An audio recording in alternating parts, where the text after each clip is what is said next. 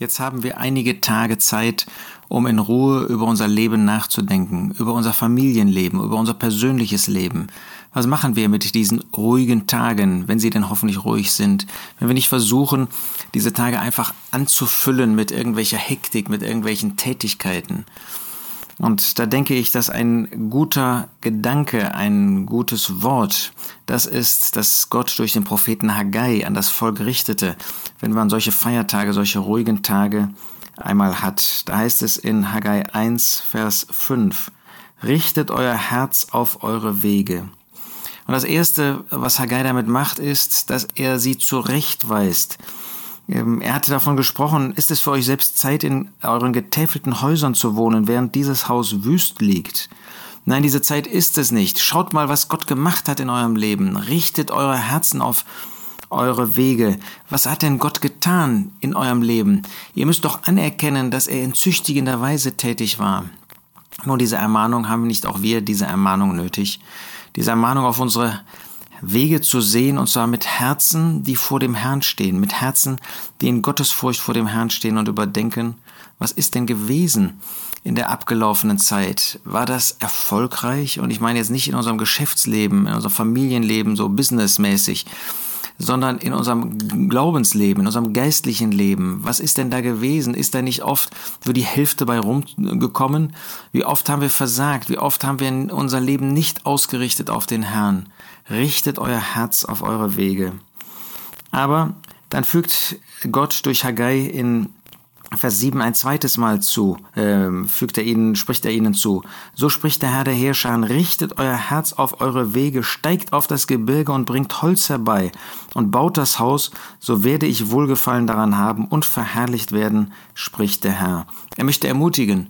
Er möchte nicht nur, Gott möchte nicht nur, dass wir Rückschau halten, sondern dass wir uns ermutigen lassen, denn Gott gibt nicht auf. Er gibt uns nicht auf, er gibt dich nicht auf, er gibt mich nicht auf. Er hätte allen Grund, uns zur Seite zu räumen. Ähm, denn wie oft haben wir versagt? Wie viel hat er uns gegeben, geschenkt in Christus? Vielleicht auch an Aufgaben, an Begabungen gegeben und wie wenig haben wir daraus gemacht, wie wenig haben wir den Herrn Jesus in den Mittelpunkt unseres Lebens gestellt. Und er hätte Grund zu sagen, mit denen nicht, nicht weiter. Aber das tut er nicht. Er möchte, dass wir zur Einkehr kommen. Er möchte, dass wir wirklich einmal uns besinnen, dass wir unsere Herzen auf die Wege richten und darüber nachdenken, was wir wirklich getan haben in der abgelaufenen Zeit. Aber da möchte er uns ermutigen, wieder neu anzufangen, wieder neu zu bauen am Haus Gottes. Es, das Haus Gottes liegt brach, das ist ja eine Ruine, so spricht Gottes Wort nicht, aber es ist ja ruinös der Zustand inmitten des Volkes Gottes. Wollen wir aufgeben? Nein, das wollen wir nicht. Wir wollen uns ermutigen lassen. Wir wollen wieder neu, wir wollen wieder weiterbauen mit der Hilfe des Herrn. Wir wollen seine Kraft nehmen und in dieser Kraft weiterarbeiten, wollen den Herrn Jesus vor unser Herzen stellen und wollen in dieser Freude wollen wir weiter tätig werden. Und dann spricht Haggai noch zwei weitere Male davon. In Kapitel 2, Vers 15 er musste sie tadeln. So ist dieses Volk, Vers 14, diese Nation vor mir. Und so ist alles Tun ihrer Hände, was sie darbringen, ist unrein. Und nun richtet doch euer Herz auf die Zeit von diesem Tag an aufwärts, ehe Stein auf Stein gelegt wurde am Tempel des Herrn. Und da mussten sie erkennen, was für ein Verlustgeschäft das gewesen ist. Ja, das dritte Herzrichten auf die Wege ist ein Bekenntnis. Sind wir solche, die bekennen, wie versagt wie sehr wir versagt haben, wie versagend unser Leben ist persönlich und gemeinschaftlich, wie wenig der Herr Jesus wirklich der Mittelpunkt unseres Lebens, unserer Herzen gewesen ist.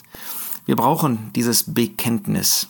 Ähm, ohne ein solches Bekenntnis wird der Herr uns letztlich nicht segnen können, ohne dass wir zugestehen, wie wenig der Herr wirklich Mittelpunkt unseres Herzens war.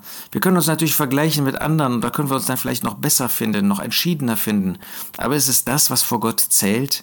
Ist nicht das, was der Herr uns gegeben hat, was er uns anvertraut hat? Wir haben sein ganzes Wort in Händen und was haben wir daraus gemacht? Richten wir unser Herz auf die Zeit von diesem Tag an und aufwärts richten wir unser Herz auf unsere Wege und bekennen wir, was, wie wenig wir wirklich zu seiner Freude gelebt haben, wie oft wir nur uns selbst gesehen haben. Aber damit nicht genug.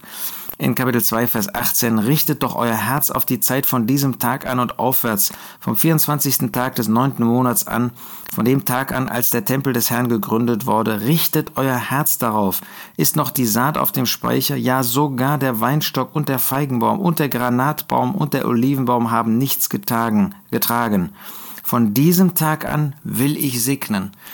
Ja, dieses Eingestehen, dieses Bekennen, das führt aber nicht zur Resignation, sondern von jetzt an will er segnen. Wollen wir einmal mit unseren Herzen sehen, wie der Herr belohnt, wenn er wieder neu zum Mittelpunkt unseres Lebens wird, wenn wir wieder neu unser Leben auf ihn ausrichten, wenn wir wieder neu anfangen, wirklich auf ihn zu schauen.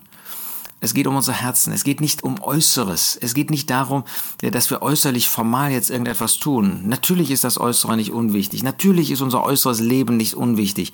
Aber es geht darum, dass in unseren Herzen wir recht stehen vor dem Herrn, dass wir in unseren Herzen erkennen, was unser Leben ist, dass wir den Tadel des Herrn zulassen, dass wir ein Bekenntnis ablegen über das, was wir getan haben, aber dass wir uns ermutigen lassen. Der Herr möchte dich nicht irgendwie resignieren lassen, dass du aufgibst. Er möchte, dass du erkennst, was gewesen ist, aber dass du jetzt deinen Blick nach vorne richtest und dass du mit diesem Blick nach vorne neuen Mut fasst. Dein Leben auf der Basis von Gottes Wort führst, persönlich, in der Familie und wie auch gemeinschaftlich. Und dass wir so wirklich an der Hand des Herrn Jesus gehen, dass wir das, was zurückliegt, zurücklassen und dass wir jetzt mit dem Blick auf den Herrn Jesus auch mit Mut, auch mit Vertrauen wieder neu anfangen. Solche Tage der Ruhe, hoffentlich der Ruhe, können uns wirklich einen Anlass geben, neu mit dem Herrn zu leben und für ihn zu leben. Und dass wir das tun, das wünsche ich dir und mir zu seiner Verherrlichung.